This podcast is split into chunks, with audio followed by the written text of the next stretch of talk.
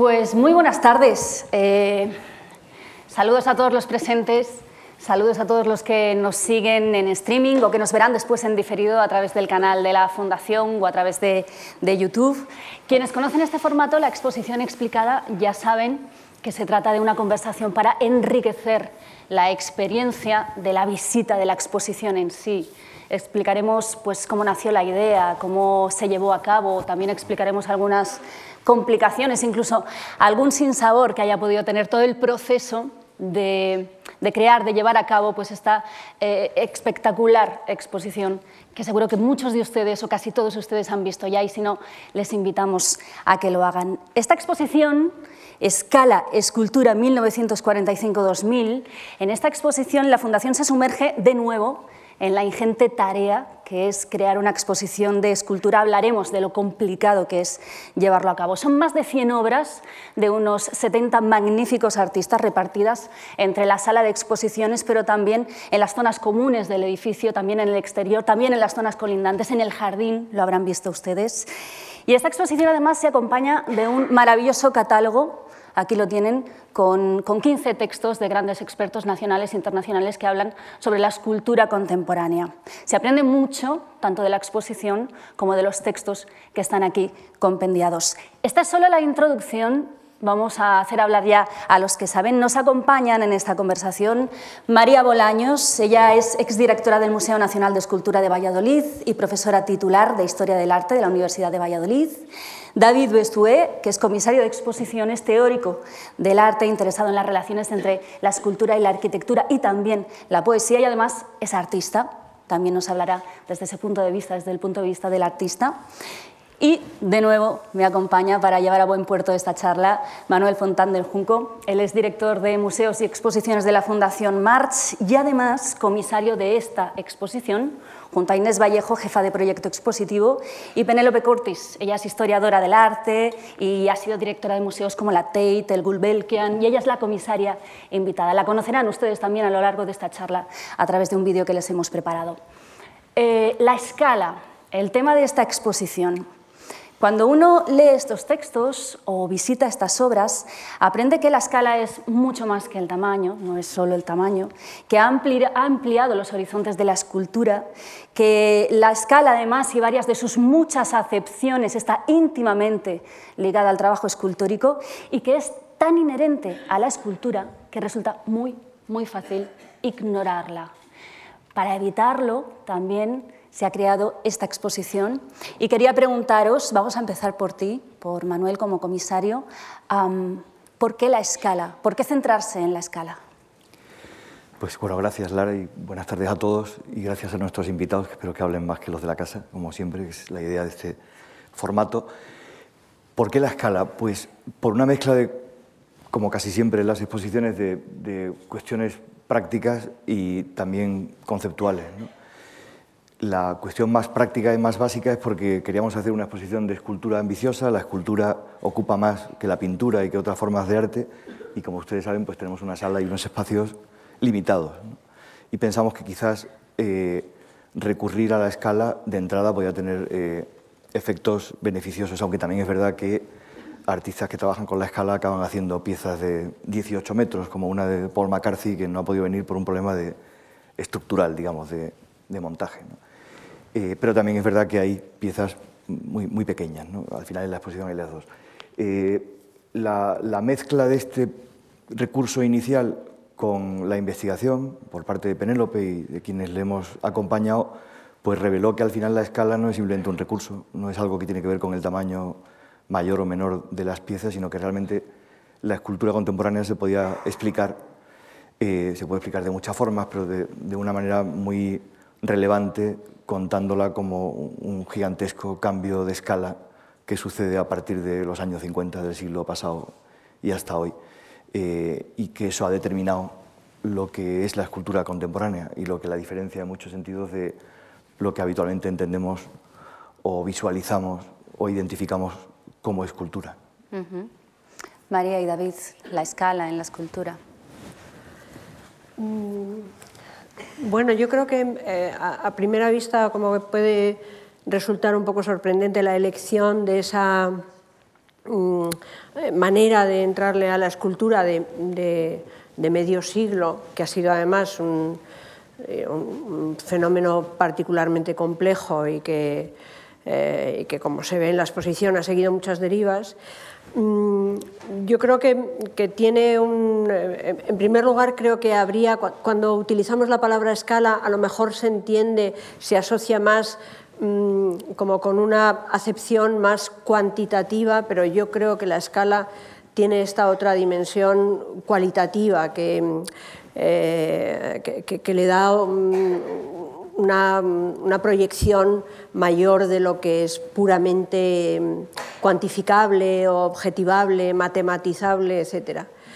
Mm, y me parece también una cosa muy interesante de, la exposición que, termina resultando una sorpresa, porque cuando uno entra y, ve el título de la exposición parece que eh, eso va a tener un carácter monotemático me parece que la escala termina siendo como una especie de lenguaje a través del cual hablar de cosas muy distintas, porque realmente eh, en ese recorrido tan largo de, más de 50 años, desde mm, el término de la Segunda Guerra Mundial, que es como una especie de año cero en la historia de la escultura, Em, eh, hasta prácticamente nuestros días, mm, los artistas han hablado, los escultores han hablado de, temas muy distintos, ¿no? de preocupaciones muy variadas, de, la soledad, de la guerra, de, eh, en fin, no sé, de, la ciencia, de la crítica al consumo. Bueno, encontramos en la propia exposición muchos aspectos eh, y muchas preocupaciones distintas y el lenguaje de la escala permite, curiosamente, hablar de todas ellas, quizá porque un, aspecto decisivo del, gran cambio que se produce en 1945 es mm, el protagonismo que adquiere el espacio eh, con respecto a la obra de arte y la, presencia del espacio autoriza a trabajar con la escala. Mm, y, además del espacio también la importancia que adquiere el espectador. Y todo eso combinado hace que la, escala mm, se maneje con una gran naturalidad, me parece a mí. Sí, la verdad es que una, una cosa que a mí me ha, fascinado mucho al, ver la exposición hoy por primera vez es esta idea de, escala humana, no sé cómo explicarlo. Creo que lo que sucede también a mitad del siglo XX es que realmente la, escultura, no sé, no sé cómo explicarlo, como que puedes verla de tú a tú la relación de cada pieza tiene una relación corporal con uno mismo, con el espectador. Hay como muchas maneras de... No hay que mirar hacia arriba, ¿no? como las esculturas monumentales, sino que realmente se genera una, una, relación muy, muy cercana, incluso cuando se rompe esa escala, ¿no? cuando hay esa extrañeza de la... Eh, hay algo como muy íntimo, no sé cómo explicarlo. Bueno, lo desarrollaremos más, ¿no? pero creo que tiene que ver con cierta intimidad, no sé, esa escala.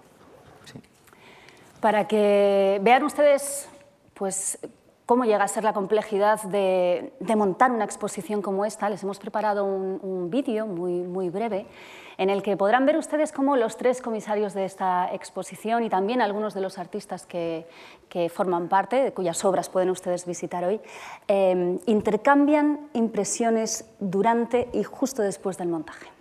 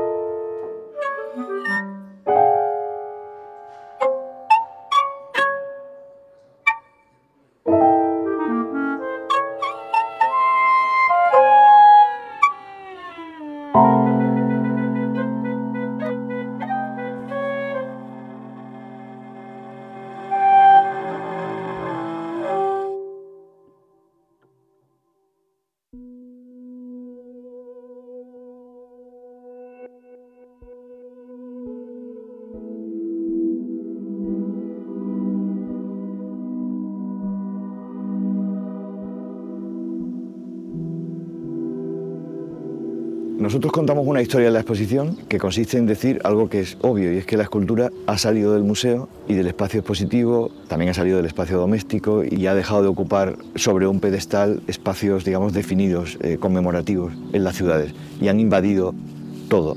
Y resulta que cuando esas piezas son adquiridas por el museo, que se supone que es la institución en nombre de la cual, en nombre de cuya lógica hacemos las exposiciones, nos someten a unas restricciones que si las sigues acabas traicionando la pieza, porque acabas exhibiendo la pieza exactamente igual que una cabeza romana, o que una pieza etrusca, o, o que una escultura de Bernini. Y hay algo curioso, porque igual que gran parte del arte que está en los museos se ha hecho contra los museos, gran parte del arte que está en los museos está sometido a unas condiciones que impiden que ese arte se despliegue en exposiciones según la intención originaria del artista. Y esto me parece absurdo. I last saw the car three years ago. But you made it over 20 years ago. Each time you see it, it looks a bit older. It's, it's rather like meeting an old friend. I think uh, I'm also aware of the time and what's happened in that time.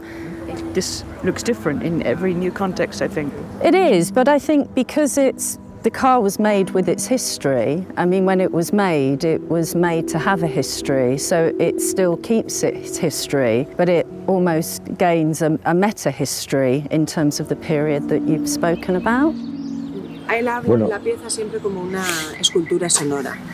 Y, Sí. y, eh, claro, esa idea de que la escultura pasa al sonido y de ahí ¿no? a, la, Sí. la a la infinitud. La pieza está mm, pla- planteada como una orquesta sinfónica de pájaros. Él eh, toma grabaciones de 2.000 pájaros de diferentes continentes y los orquesta como si fueran una sinfonía. Entonces Yes. es una pieza eh, más o menos como de media hora de duración que tiene también sus silencios. So we wonder Pero- what will happen here in real life because Yes. they ca- the other birds will think they're calling to them. Yes. When I showed this, or we showed it at the Tate, of course it was indoors, so there was no competition. But No. here we have Here we have real competition. birds. Yes. Well, it was because of being asked, I was asked to do a survey of modern sculpture from 1945 to now. And I said, fantastic, before I'd ever come here. How much space do you have? And they said, only 500 square meters. And I said, well, it's impossible. and they said, uh, we thought maybe you could work on scale. It was, that was not my idea, it was their idea. Yes. No. Um, and I said, scale, yeah, okay, that maybe will make it possible. So then I went away and thought about scale, which I'd never especially thought about before. I, I really was wondering why wasn't there a show about scales? Yes. I can't believe. I thought this was your idea. No, uh, but it, but it is a way to make this possible. And then uh, I thought if we're going to, if it's meant to be a survey, I have to have enough people in to, for it to feel like a survey of modern sculpture. So I have to have them close together. I mean, there's no other alternative. Feel free to talk about me. Opposite sex, alter. We seek out situations. Don't mock us. Quizás esto es demasiado sentimental, pero que hace tres años, en 2019, la exposición era una especie de idea a escala de lo que después ha sido, que ocupa mucho más que el edificio, es incluso más, más grande que el edificio y es una realidad tangible. Hay piezas escultóricas, la exposición es un espacio y hay una publicación que es un manual sobre la escultura contemporánea que tiene un tamaño y una materialidad. For, me, this is the most normal way of thinking about scale. Sí. You have a scale model of the building, you have the scale models of the sculptures, and then you go into the exhibition and everything is a bit different. It's, the scale is pulled in different ways. la suma de la maqueta real del edificio en el que estamos y las maquetas o modelos o escalas de las esculturas que están en el jardín y en la salida sitúan a la gente ante la idea habitual de escala, la diferencia de tamaño. Y cuando entramos en la exposición somos conscientes de que la escala también es medida, recinto, progresión, proporción, que es mucho más y que por eso explica gran parte de la escultura.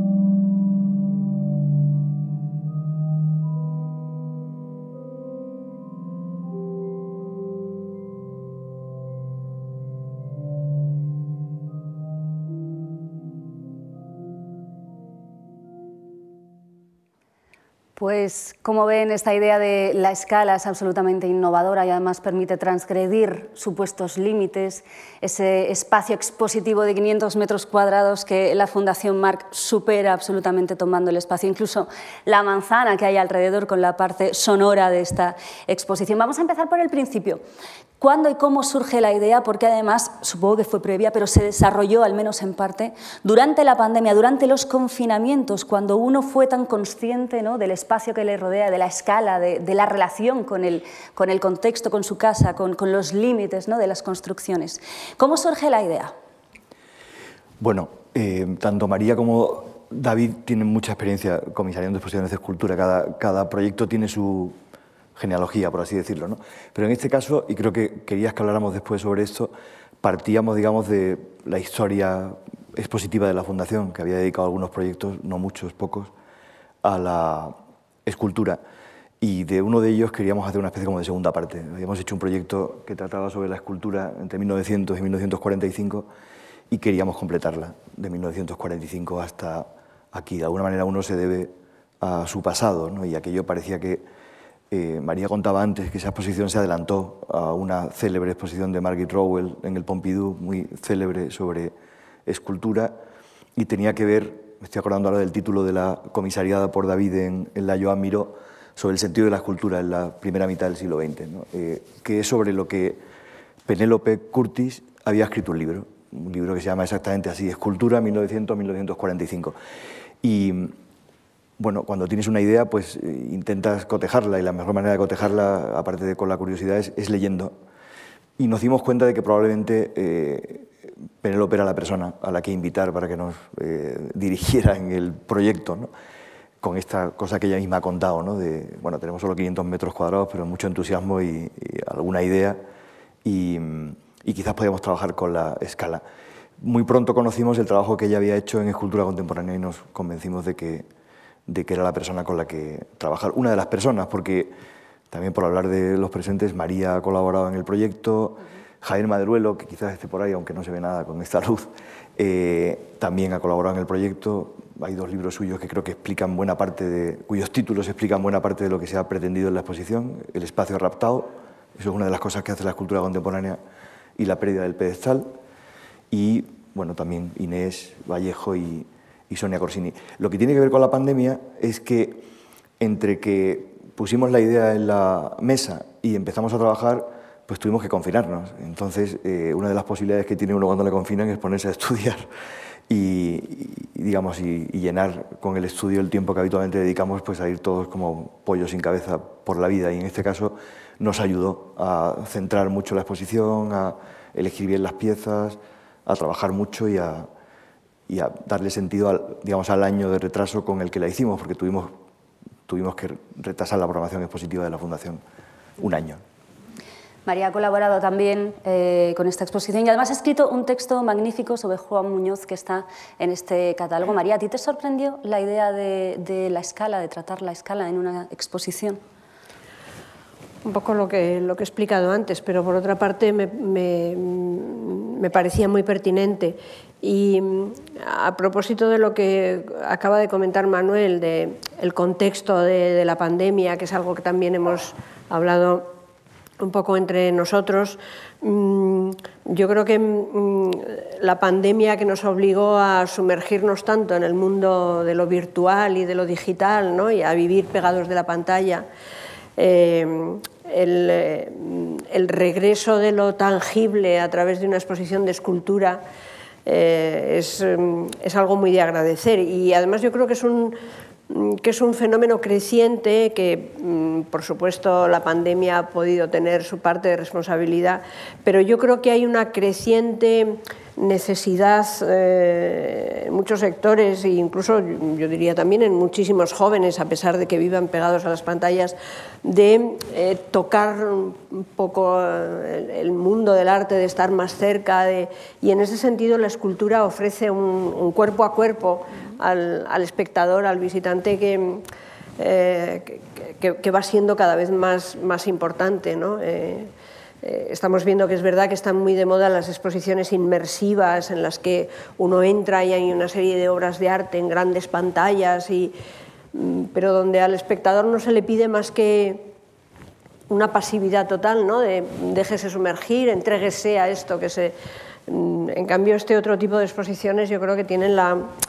eh, y, y la escultura de una manera muy particular, ¿no? esta exigencia de incluso de, invitarnos a sospechar de lo que estamos viendo, ¿no? De, no dejarnos llevar por la ilusión eh, más superficial, sino entrar ahí en un cierto, una posición mucho más activa frente a la obra. ¿no? Y yo creo que en estas posiciones eso es, es como obligado. ¿no? Eh, cansa la exposición porque uno está eh, dialogando con las obras continuamente o haciéndoles preguntas. ¿no? Vamos a aprovechar, vamos a seguir con la conversación, pero vamos a aprovechar para ir viendo, para mostrarles también a ustedes algunas de las imágenes que se pueden ver en esta, en esta exposición. Vamos a ver, aquí está. Bien, eh, David, yo te quería preguntar a ti, además de, de artista, también como, como espectador, como persona que, que disfruta del arte, que lo observa y que sabe de él. Tú has visitado esta exposición hoy. ¿Qué impresiones te ha despertado? Bueno, no, la verdad es que mm, estaba un poco en relación con lo que decía María. Eh, es verdad que es una exposición que había visto en imágenes, pero claro, la escultura es uno de estos formatos que por mucho que la veas reproducida, eh, realmente es cuando la ves en directo, cuando puedes rodearla, cuando puedes, incluso como artista, yo creo que también como espectador, lo que pasa muchas veces cuando vas a un- una exposición de este tipo es fijarte en los detalles, en cómo el artista ha intentado ocultar o desvelar pues, la construcción de la pieza, cuando la... Bueno, hay muchos detalles que, me ha gustado mucho verlo en vivo y además yo sí soy artista porque me gusta mucho el arte, ¿no? Y muchas piezas de estas yo no las había visto nunca en vivo. Entonces había un punto ahí un poco fetichista de... Ha sido muy emocionante. Algunas piezas de las que hablaremos realmente son excepcionales y, no sé, ha sido una experiencia muy guay. Y vamos a hablar también de la, dispo- de la disposición de las, de las piezas en seis espacios, recinto, medida, progresión, proporción, ocupación e in situ. Manuel, María, ¿por qué, por qué se han dispuesto así estas obras? Bueno, son acepciones de la palabra escala, ¿no? De hecho, el catálogo al que te he referido empieza casi la primera página con, con las dos eh, entradas del diccionario de Oxford y el diccionario de la Real Academia sobre la palabra escala en sus distintas acepciones. Bueno, digamos, había una primera idea clara, eh, que además da título al, texto que ha escrito de contexto histórico Javier Maderuelo, que se llama La escala no es el tamaño. La escala es básicamente una relación, la, proporción. ¿no? Uno, de los aspectos de la escala es la proporción. Y esas secciones eh, llaman la atención sobre aspectos de la escala en los que habitualmente no nos fijamos tanto como en el hecho de la, de la, de- de la diferencia de tamaño. ¿no? Eh, la progresión, el recinto, o sea, la, digamos, la interioridad de algunos objetos, eh, la proporción y por último la ocupación, que es la salida de la escultura del espacio habitual, que era el doméstico y el, y el- el de los museos. Eh, y después in situ es una pequeña sección que, eh, bueno, que nos ha servido, eh, y en eso han trabajado mucho Inés Vallejo y, y Sonia Corsini, para hacer frente también a un problema muy práctico. A veces, mm, bueno, lo que tiene, a diferencia quizás de escribir un libro, hacer una exposición que te enfrentas con el espacio y el tiempo y la, y la arquitectura y las limitaciones y las complejidades. Y entonces la realidad de la vida es que delante de la eh, fundación hay dos esculturas maravillosas, órgano de Eusebio Sempere y lugar de encuentros de Chillida, y dentro pues hay en el jardín de Banca Marc otras dos esculturas, Cristina Iglesias y Blanca Muñoz, y en medio pues Berrocal, Martín Chirino y una inmensa pieza de Gustavo Torner. Mm, Era como maleducado, eh, digamos, hacer una exposición sobre la escultura sin tener en cuenta esas piezas, aunque que por otra parte tampoco podías hacer que desaparecieran, ¿no? porque no se pueden mover, afortunadamente. Y la manera de incluirlas, aunque fuese en su carácter de excluidas de alguna manera, porque, porque realmente no son artistas que hayan trabajado estructuralmente con la escala como los que forman parte de la exposición, era usarlas o pedirles ser usadas y resulta que se dejaban, eh, que funcionaran como una especie de ejemplo de que la escala no es el tamaño y que, que los artistas, David, tú puedes hablar con mucha más propiedad que yo, de esto trabajen con la escala y hagan maquetas a escala y después eh, proporcionen las piezas al tamaño del espacio, pues es un recurso, pero eso no significa que eh, lo que les preocupe sea la, escala, igual les preocupa el color o, el, o la textura o cualquier otra cosa. ¿no? Y de ahí salió in situ, son las, eh, las maquetas a escala o los modelos de, de las esculturas que están, digamos, ocupando espacio en la, en la exposición. María, tú has comentado alguna vez que esta exposición es, exigente. Exigente, entiendo que también para el espectador. Sí, es, es, muy exigente. El arte contemporáneo es, exigente y, y, esta exposición lo es porque es muy eh, es una exposición muy, muy metódica donde cada una de las secciones eh, se refieren a aspectos, mm, diríamos, de, de matiz a veces Em, de, la palabra escala, ¿no? progresión, proporción, medida, ocupación, mm, pero mm, y, me parece eso que es una exposición muy, muy polifónica, muy mm, donde intervienen, diríamos, están presentes sin nombrarse todas las corrientes de la vanguardia de los, desde los años 50 eh, para acá, ¿no? Eh, minimalismo, arte conceptual, eh, en fin, todo lo que es el land art, etc. Mm, pero sí que es verdad también he de decir que, me alegro que la exposición se llame escultura, lo mismo que se llama el sentido de la escultura la exposición de, de David, porque durante muchos años esta idea de la escultura o este mismo término se ha escamoteado un poco, quizá porque la escultura se había convertido en algo que no tenía nada que ver con lo que ah, tradicionalmente entendemos, ¿no? a, la, escultura le han pasado tantas cosas en estos últimos 50 años, ¿no?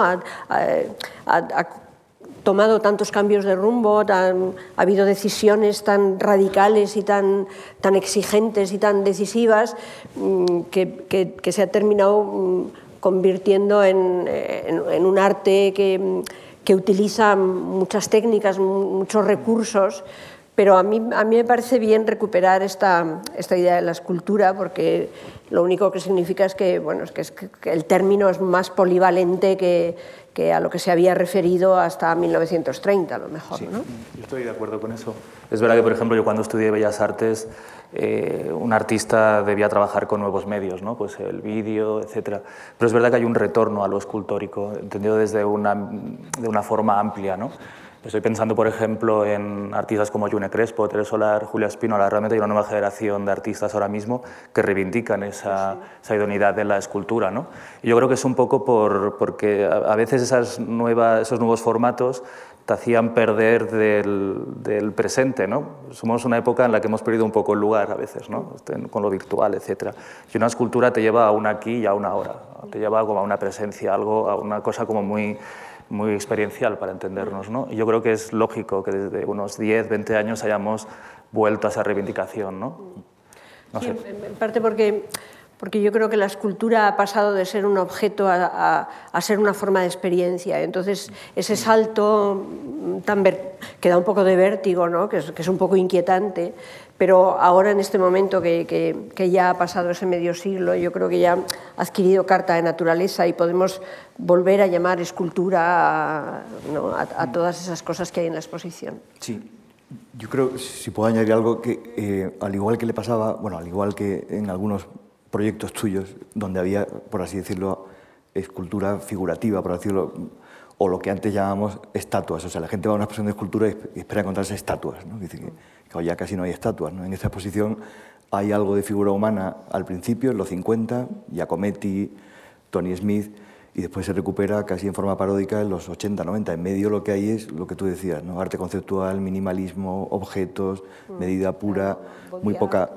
Eh, claro, todos los años 60, 70, 80, ¿no? O sea, sabíamos que, que entrábamos en un terreno árido, o sea, la exposición eh, pues no es Andy Warhol y Jeff Koons en Disneylandia, ¿no? que es una cosa muy... Mm, eh, cuando te preguntas por el sentido de cómo han cambiado los objetos en el último medio siglo eh, y cómo eso ha afectado lo que se llamaba convencionalmente escultura, pues es, es, es difícil darle, darle, una respuesta. O sea, es, una exposición que tiene desde el principio, digamos, que tiene el foco puesto en el conocimiento. ¿no? El, catálogo tiene una forma muy de libro, de hecho está pensado para quien quiera como una especie de manual con el que orientarse en un terreno que es complejo, ¿no? no es una sucesión de estilos como en otros siglos, sino una mezcolanza eh, donde últimamente ha aparecido de nuevo sí, lo humano, la calidez, la escala doméstica o, o personal, pero donde hay cosas que de entrada eh, se han hecho precisamente para romper eh, las convenciones o el modo habitual de enfrentarte a la realidad. Contar eso en la exposición implicaba eh, complicarte la vida. hablando de romper las convenciones, bueno, a mí me parece que, en esta exposición de escultura, que es verdad que el público vuelve a lo material, pero aquí hay un elemento tremendamente inmaterial, muy etéreo, de hecho, poético, que es la parte sonora de la exposición, el itinerario sonoro, ¿no? Esto que decís que permite conocer el lugar, el entorno, ser conscientes de nuestra propia escala en relación con él, el caminar, el medir y el escuchar. Cómo aparece la idea y cómo se ensambla de dedicar esa parte tan esencial también al arte sonoro. Yo estoy hablando mucho, pero como después le vamos a pedir a David y a María que comenten algunas piezas, me, me, sí, me lanzo. inmediatamente. Bueno, surge de que bueno, la, la, fundación, como todo el mundo sabe, si no este auditorio no existiría, tiene, tiene entre otras cosas un programa de música muy ambicioso y una biblioteca especializada en música española de vanguardia y en nuevas músicas y en arte sonoro. De ahí salió un proyecto que hicimos en 2016, que fue contar qué ha pasado con el sonido en el arte contemporáneo desde los 60 hasta hoy. Y José Luis Maire, que trabaja en nuestra biblioteca y que ha sido el comisario de esa parte, pues empezó a trabajar. Eh, al principio guiado por la evidencia de que la escala es un término que comparte la escultura, pero, pero la música ¿no? y el sonido. ¿no? Y en concreto que al, de alguna manera a la, escultura le ha pasado algo parecido a lo, que le ha, a lo que le ocurre el sonido, a lo que le ocurre al sonido siempre, pero especialmente cuando el sonido, en forma de instalaciones sonoras o eh, forma, digamos, entra en los museos, que no ha ocurrido siempre. Esto es una cosa que empieza en los años, bueno, quizás si uno se va a Rúsolo, pues a lo mejor en, antes de la Primera Guerra Mundial, pero sobre todo ha pasado a partir de los años 60. ¿no?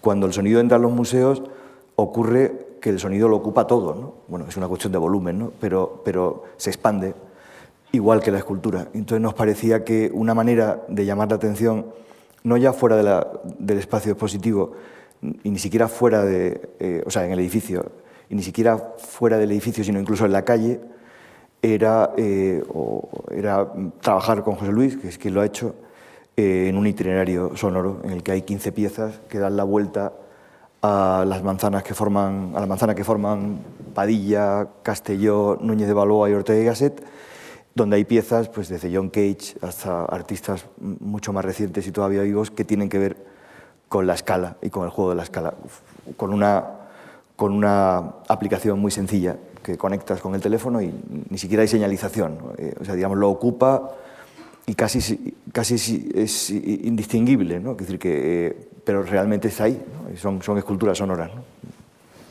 Me gustaría saber también la impresión de, de María y de, de, David sobre la parte sonora de la exposición. También, bueno, eh, cuando miro en David pienso en, en, en, la relación entre escultura y poesía, yo no sé, corrígeme si me equivoco, pero esta parte sonora a mí me parece tremendamente poética también. Mm.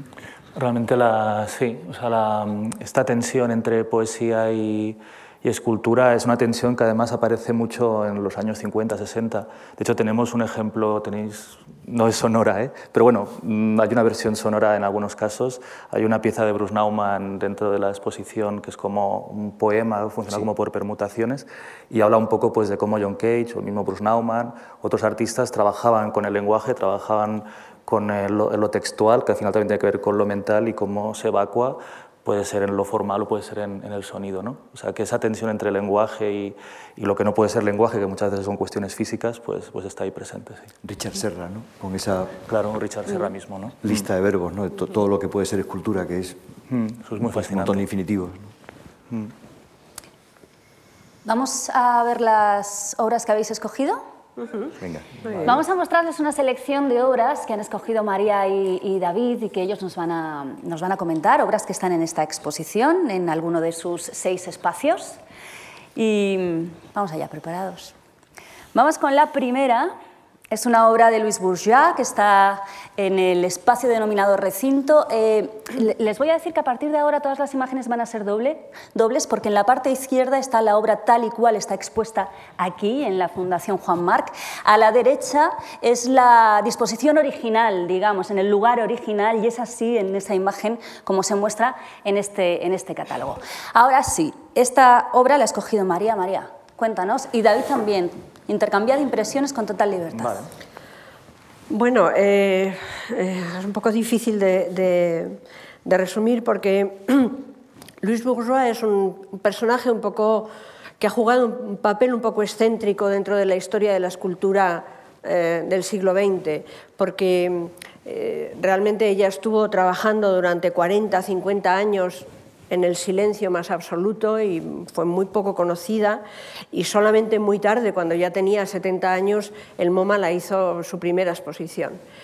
Y eh, esta obra en concreto, que se llama Moradas Frágiles, eh, es muy, muy representativa de, su manera de entender la escultura. Como ven, es una obra enormemente sencilla y me, gusta que haya una foto de, de, toda la sala, aunque claro, no podemos verla toda entera a la vez, porque es una sala que es la primera en la que entra el visitante, que está llena de jaulas y de espacios vacíos. Uno no tiene la sensación de que aquello allí había mucha gente y de repente han desaparecido o se han refugiado todos en la obra de David Smith, que es la única que está llena de muchas cosas y de muchos mm. personajes. Pero hay también un balcón de Juan Muñoz completamente vacío, las jaulas de Giacometti. ¿no? Esta idea de la jaula es una idea muy típica de los años 50, de, eh, que trata de recuperar una cierta intimidad después del desastre de la guerra mundial, ¿no? 50 millones de muertos y una verdadera catástrofe eh, moral también. Y muchos artistas buscan este tipo de, eh, este tipo de, lugares refugio, que en el caso de Luis Bourgeois se mueve, podríamos decir, por un lado es una obra abstracta, pero por otro lado es una obra figurativa, representa una casa en, esquema, en, en, dibujo, ¿no? con esas patas tan frágiles, a mí me, no puedo evitar de eh, pensar y, acordarme en una obra suya muy, muy emblemática, muy conocida, que son sus arañas, ¿no? que son esas grandes, ustedes quizá lo hayan visto, por ejemplo, en el Guggenheim, ¿no? que se apoyan en unas patas eh, muy ligeras que terminan apoyándose en el suelo y que que dan una cierta sensación de inestabilidad y aquí hay esa misma inestabilidad, no es una forma muy regular con esas patas que se aproximan abajo en la base. ¿no? Y que tiene una cierta relación con, y, termino ya porque no me quiero eh, enrollar mucho, pero mm, tiene una cierta relación con la propia biografía de la artista, que a veces se utiliza, quizá más además en el caso de las artistas mujeres, no sé por qué, se utiliza mucho este recurso de explicar la obra por su biografía. Y es verdad que la biografía de Luis Bourgeois es una biografía dramática, una infancia muy turbulenta, con un padre muy mujeriego y una madre un poco víctima. Eh, pero bueno, no es toda la explicación de, su obra. ¿no? E, ella tiene una frase, es muy, muy ácida expresándose, y eh, tiene una frase que dice, en la vida me veo como una víctima, pero en el arte soy el asesino, ¿no? Eh, reivindicando un poco eh, la, envergadura de su obra y la, y, la, y la, creatividad. ¿no?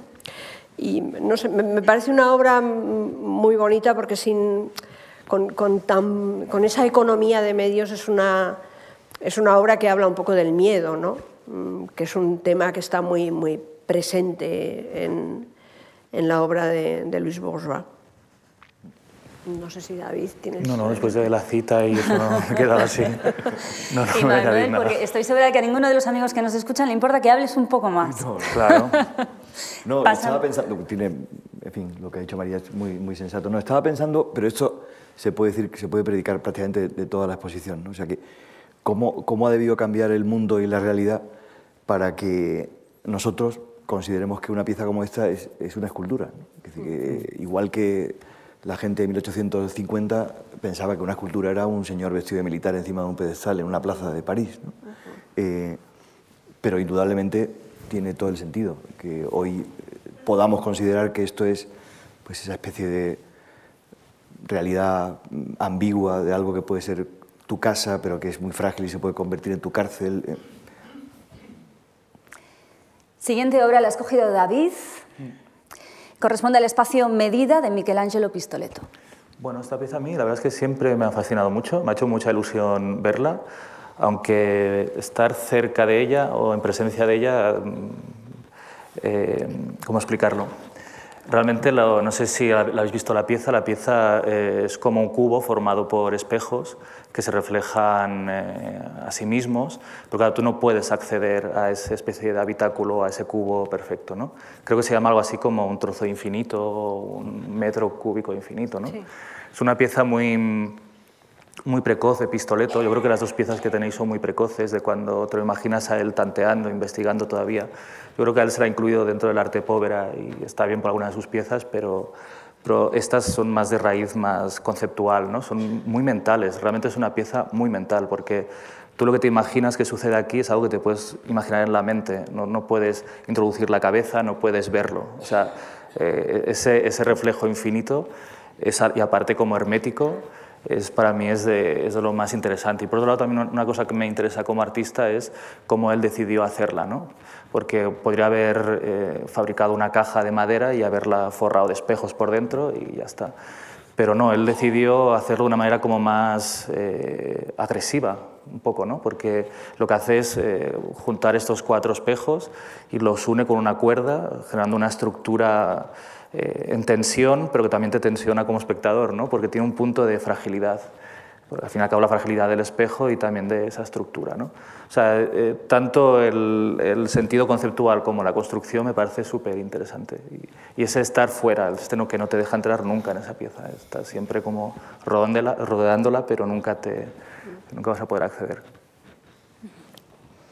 Ahí, ahí esto que dices, que es, yo creo que le cuadra muy bien una, una, una, Bueno, Juan Muñoz es, además de un gran artista, es un grandísimo escritor. Yo creo que no hay, no hay muchos escultores que hayan escrito tan maravillosamente bien como escribe Juan Muñoz, con esa intensidad y ese compromiso personal. Y Juan Muñoz dice una, una frase que yo creo que define bien esta pieza que tú, y tu manera de, tu lectura de ella, pero yo creo que muchas piezas de, la propia exposición, porque dice, la escultura perfecta es el caballo de Troya, porque mmm, la, lo, lo, verdaderamente importante es lo que no vemos. ¿no? Eh, el sentido de ser de, del caballo de Troya es lo que hay dentro y no, se sabe lo que es, ¿no? es lo mismo que este, este cubo de, donde uno no accede a los espejos. ¿no? Mm. Pasamos a la siguiente obra, la ha escogido también David, del espacio Progresión. El artista es Hans Hacke. Les recordamos que a la izquierda ven la disposición aquí en la fundación y a la derecha cómo estaba en el lugar original. Bueno, esta obra también me ha interesado.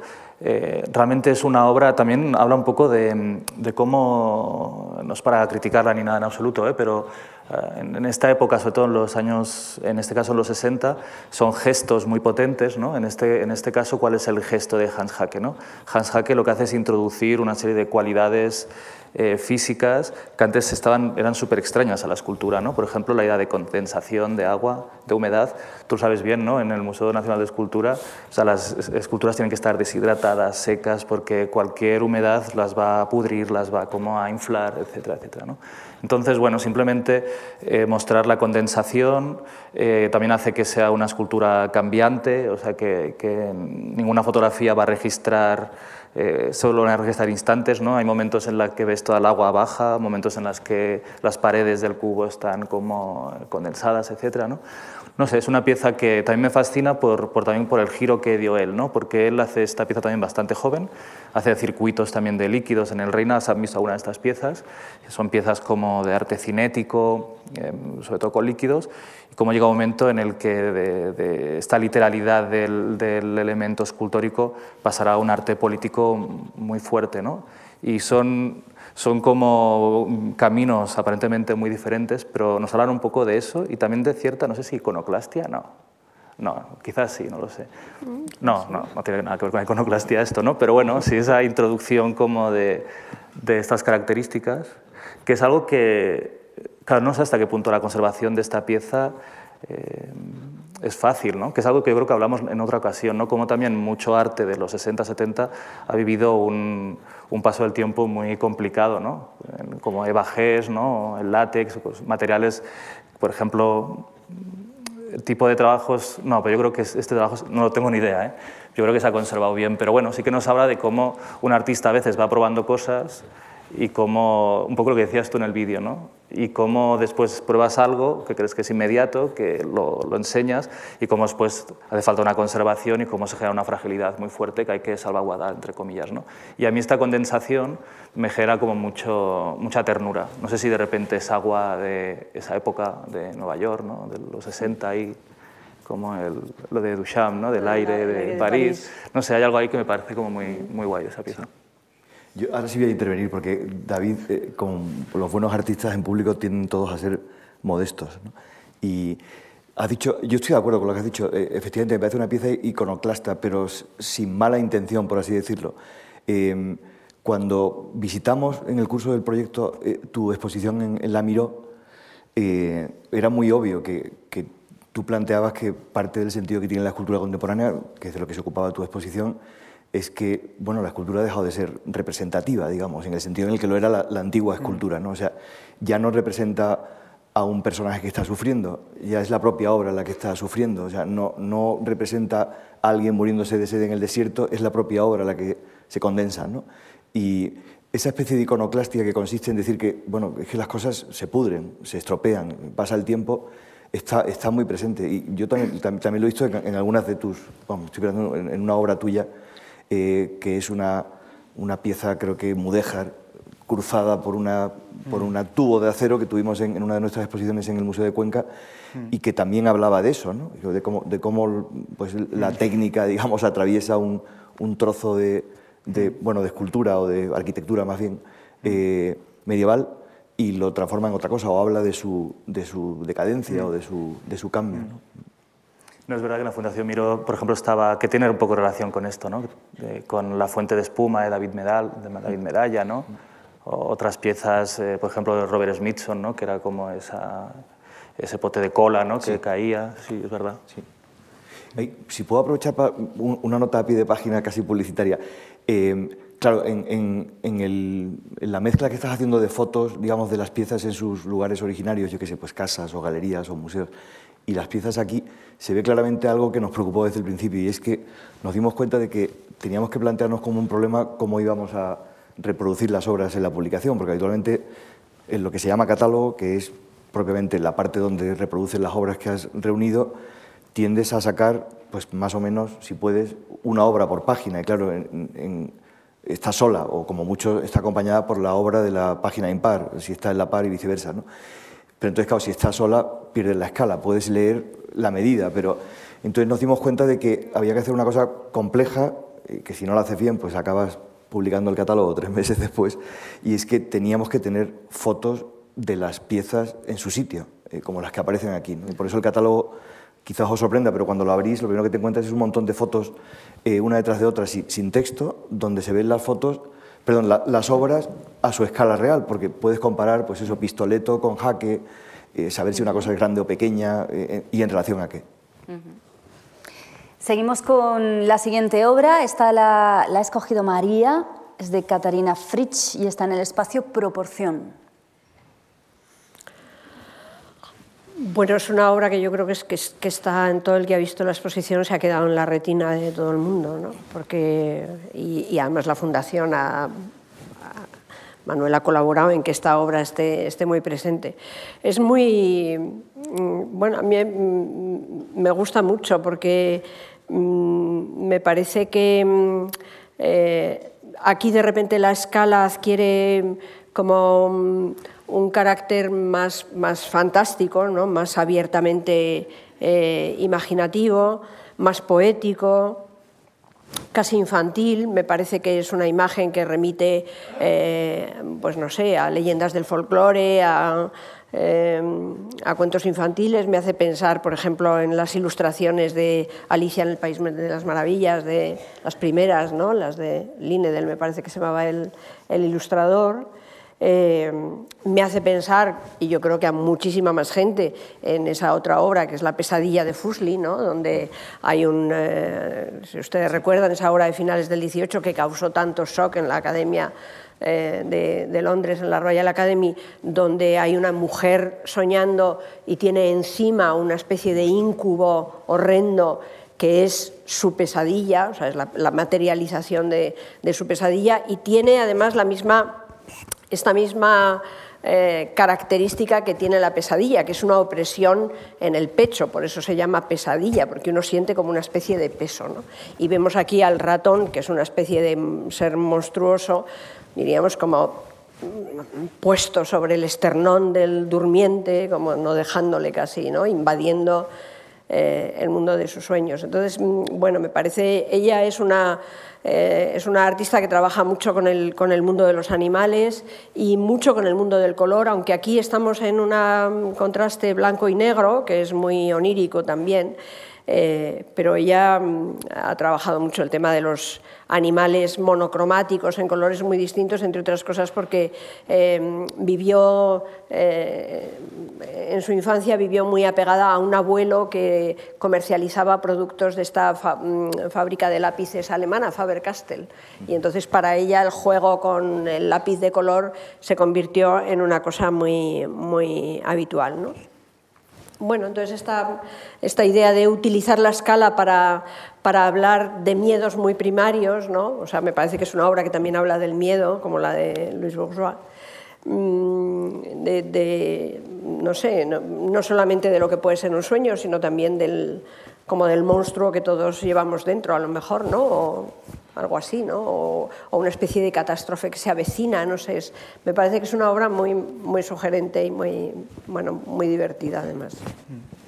Y, y, y me hace pensar también, me hacía pensar en, eh, en que hay en la, en la, exposición que tiene estos títulos tan, tan, eh, tan científicos, ¿no? Proporción, medida.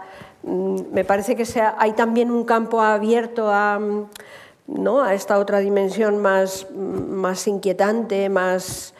¿no? Me parece, por ejemplo, muy monstruoso, lo comentaba con David, el coche de Elizabeth Wright, ¿no? que es un coche real aumentado al 130% y eso lo convierte en un objeto absolutamente ¿no? monstruoso. Es, yo lo he visto y me, bueno, me, me ha dejado un poco sobrecogida, porque no, no, parecía que ese simple juego con la escala pudiese producir ese, ese impacto. ¿no? Esta pieza, bueno, como artista, así que como que ves los acabados y tal, es una cosa que también me, me ha resultado muy interesante de ver en vivo, ¿no? Porque es, eh, como tú dices, es como si fuera una imagen onírica, ¿no? O algo mental que el artista construye, pero lo hace realmente tomando una técnica que no se pierda como ese encanto me refiero que está hecha, me parece que con fibra de vidrio, con poliéster, con pintura, no se ve la mano del artista, no se ve, está como impoluta, realmente como si estuviera flotando en la cabeza. ¿no? Y mmm, vas a hablar de Juan Muñoz, y no sé por qué a mí me ha recordado, porque a veces Juan Muñoz también es muy onírico, pero en cambio cuando os habéis visto la exposición en Alcalá 31, la pátina de sus piezas muchas veces está más sucia, se nota pues, cuando mezcla yeso con fibra, es como si las imágenes oníricas hubieran sido evacuadas a lo real, en el caso de Juan Muñoz, ¿no? están como ahí en... Y en cambio en este caso hay como una suspensión, es como si la vieras, pero no supieras muy bien si está, sí. bueno, no sé. Sí, es que, es que un... termina siendo muy inmaterial. ¿no? Sí. Porque trabaja con, con, esos, no sabes muy bien de qué material está hecho. Si os parece, vamos con Juan Muñoz, nos quedan dos obras todavía, vamos a ocupar sí, los jardines de la Marc. Uh, Juan Muñoz, María.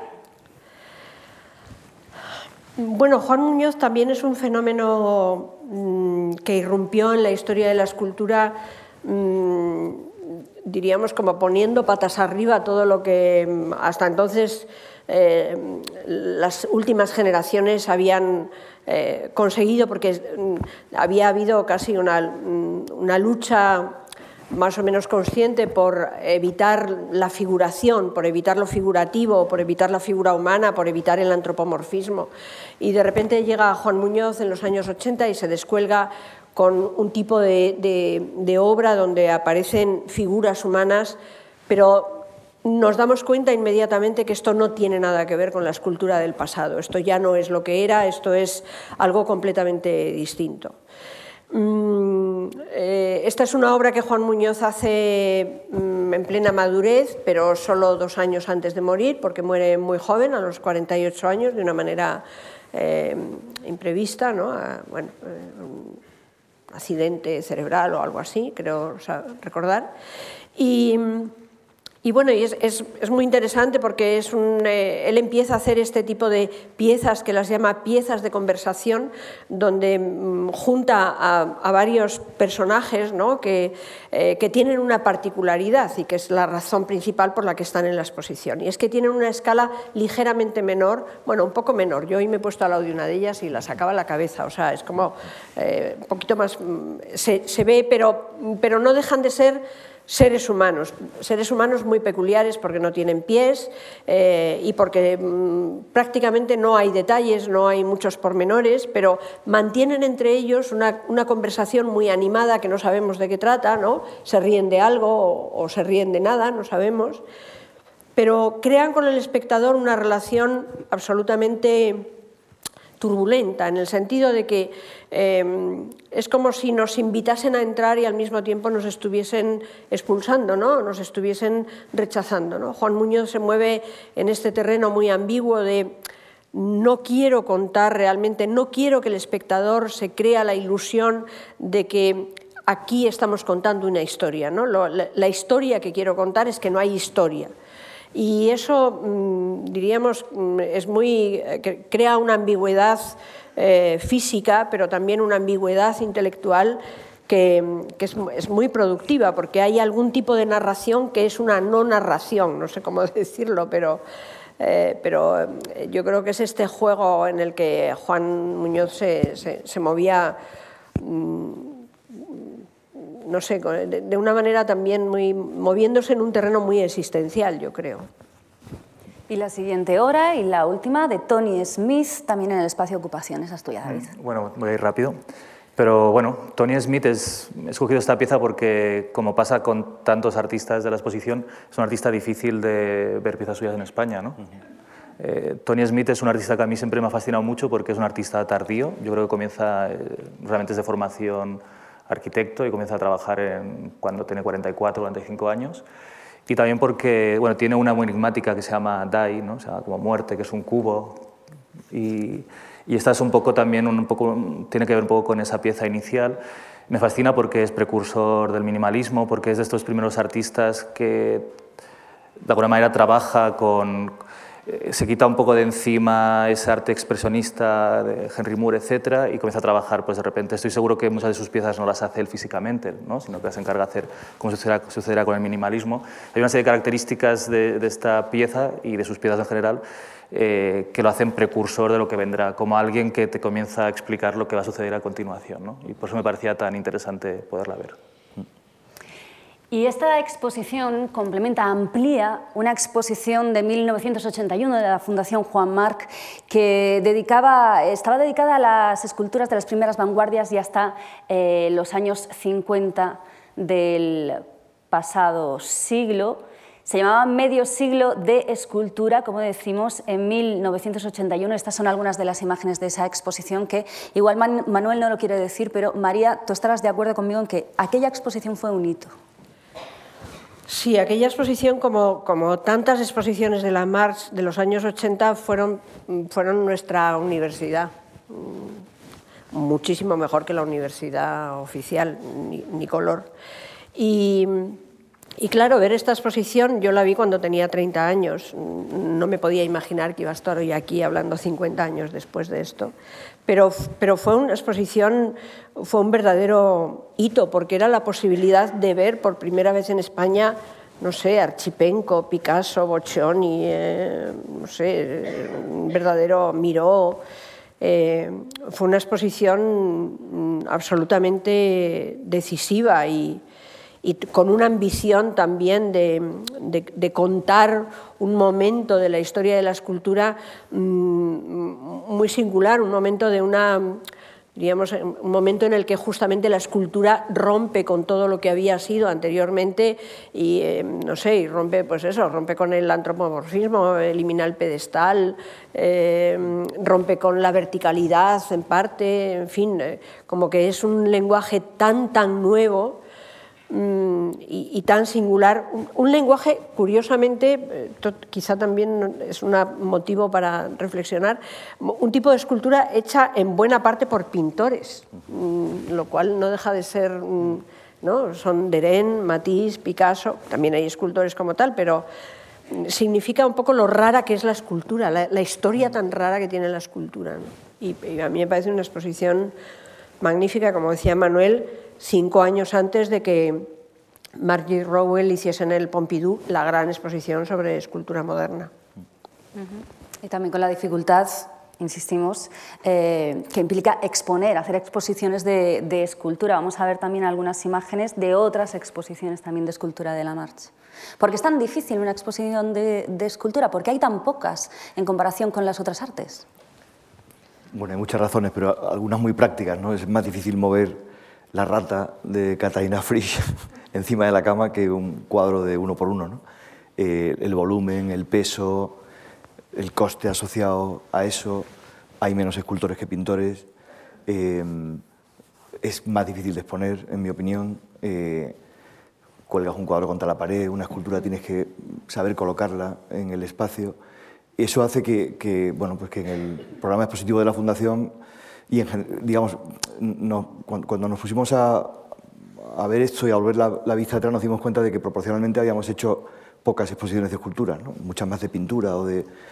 Eh, pero bueno, creo que ha pasado así en general. Probablemente hay una exposición de escultura por cada 15 de pintura, ¿no? o, durante un tiempo de, nuevos comportamientos artísticos, de video, digamos, de videoinstalaciones y de nuevas formas. Eh, tiene esa dificultad. Eh, y tiene algo que, María creo que ha contado alguna vez muy bien y es que eh, el cambio que se produce en la escultura se produce de una manera muy repentina y muy concentrada, ¿no? a diferencia de, lo que ha ocurrido en el caso de la pintura, donde también ha habido una eclosión mm, brutal, pero quizás más extendida en el tiempo. ¿no? Fíjate, es que si ves la exposición con Julio González, con Boccioni, y, pones como si fuera otra sala, ¿no? vuestra exposición actual, realmente el cambio es brutal. ¿sí? Sí. O sea, imagino a esos artistas de repente viendo que se trabajaba con materiales eh, industriales, con colores, con... es un cambio, es un clic increíble. Sí, sí. Que la escultura haya dejado el pedestal tampoco supongo que facilita las, las cosas, las exposiciones de escultura. Las ha hecho más difícil. Eh, medio siglo de escultura se podía hacer dentro de una sala de exposiciones esta había que atreverse a, sacarla fuera. Pensaba antes, mientras que comentabais las obras de Tony Smith, yo antes me he equivocado y he, usado Tony Smith por David Smith, que es quien está realmente en la primera sala. Pero cuando comentabais la pieza de Juan Muñoz y la de Tony Smith en el jardín, por primera vez he pensado, viendo las fotos, eh, que la escultura, eh, esto no le pasa a la pintura, bueno, salvo quizás en los frescos y en los murales, se ha arriesgado a, salir. ¿no? Es como si el Ready Made de Duchamp o las latas Campbell de Warhol se hubieran arriesgado a volver al urinario, vamos, al cuarto de baño o al supermercado. Porque cuando sacas, eh, cuando comparaban las fotos, veías la foto eh, de los hombres, vamos, de, los, de la pieza de conversación de Juan Muñoz en el espacio neutro, completamente objetivo de la sala de exposiciones, o sea, del museo, no puedes menos que verlo como una escultura, o sea, como una obra de arte la ves en un jardín, con el jardinero paseando al fondo, con la flora y la fauna, bueno, la flora no sé, pero eh, y, te das cuenta claramente de que la, eh, bueno, de que y, ocurre, claro, de que la escultura se ha arriesgado a ser tomada por decoración, por ornato, por complemento de, del mobiliario urbano, de la arquitectura, de los edificios. Y eso es un riesgo muy gordo para los artistas modernos y contemporáneos, ¿no? porque es, es como volver a las andadas. Esto?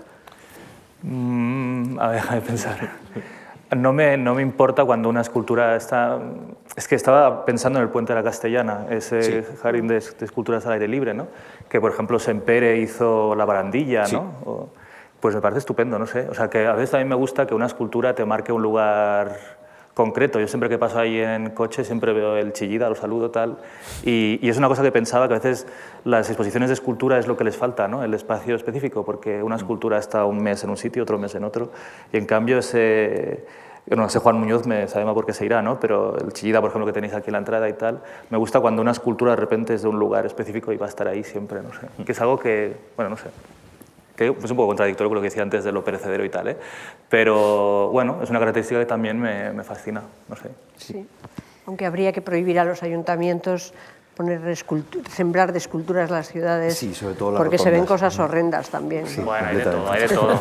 No, no, hay, hay que poner más para... que, sí, sí, sí, sí, pero, pero Habrá que poner más para... para que la calidad se coma la, a la cantidad. ¿no? Ah, Pero- sí. Claro. A veces nos ha pasado que cu- cuando la exposición iba tomando forma, ha pasado varias veces, supongo que también, bueno, nos pasa cuando, cuando cuelgas una pintura o la sensación de parece que ha estado siempre, ¿no? Hay una obra de Guillermo Lledó que no tiene nada que ver con el jardín, por así decirlo, pero parece que ha estado siempre, o la propia de Juan Muñoz, o, o incluso la más etérea de todas, la, la Sinfonía de los pájaros de, Osvaldo Macián, ¿no? Eh, que debe tener locos a todos los gorriones del, del vecindario, porque los pájaros, según nos explicaba, o le explicaban eh, Osvaldo a, a Inés eh, y a Sonia, no cantan, en realidad se llaman. Claro, aquí hay pájaros de... Es como la ONU, ¿no? Hay pájaros de cinco continentes, con lo cual los del barrio de Salamanca, men- menos las cotorras estas argentinas, deben estar medio, medio majaritas. ¿no? Bueno, pues no tenemos tiempo para más, tan solo, tan solo déjenos que terminemos con, con esta, con esta reflexión sobre, sobre la escala y, y la escultura y su relación con el entorno. Eh, Alberto Giacometti, este escultor con esas obras tan, tan, tan leves, esas, esas figuras tan, tan delgadas, tan aparentemente frágiles, que pueden medir que entre 40 a 50 centímetros como, como mucho, ¿no? Como mucho.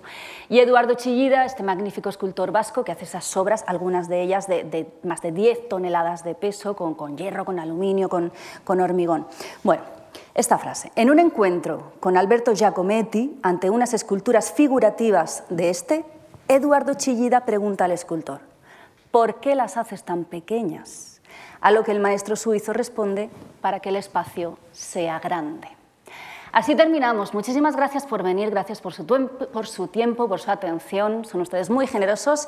Gracias David, gracias María y gracias Manuel por vuestro interminable conocimiento sobre escultura y arte. Gracias de verdad. Gracias a todos. Hasta la próxima.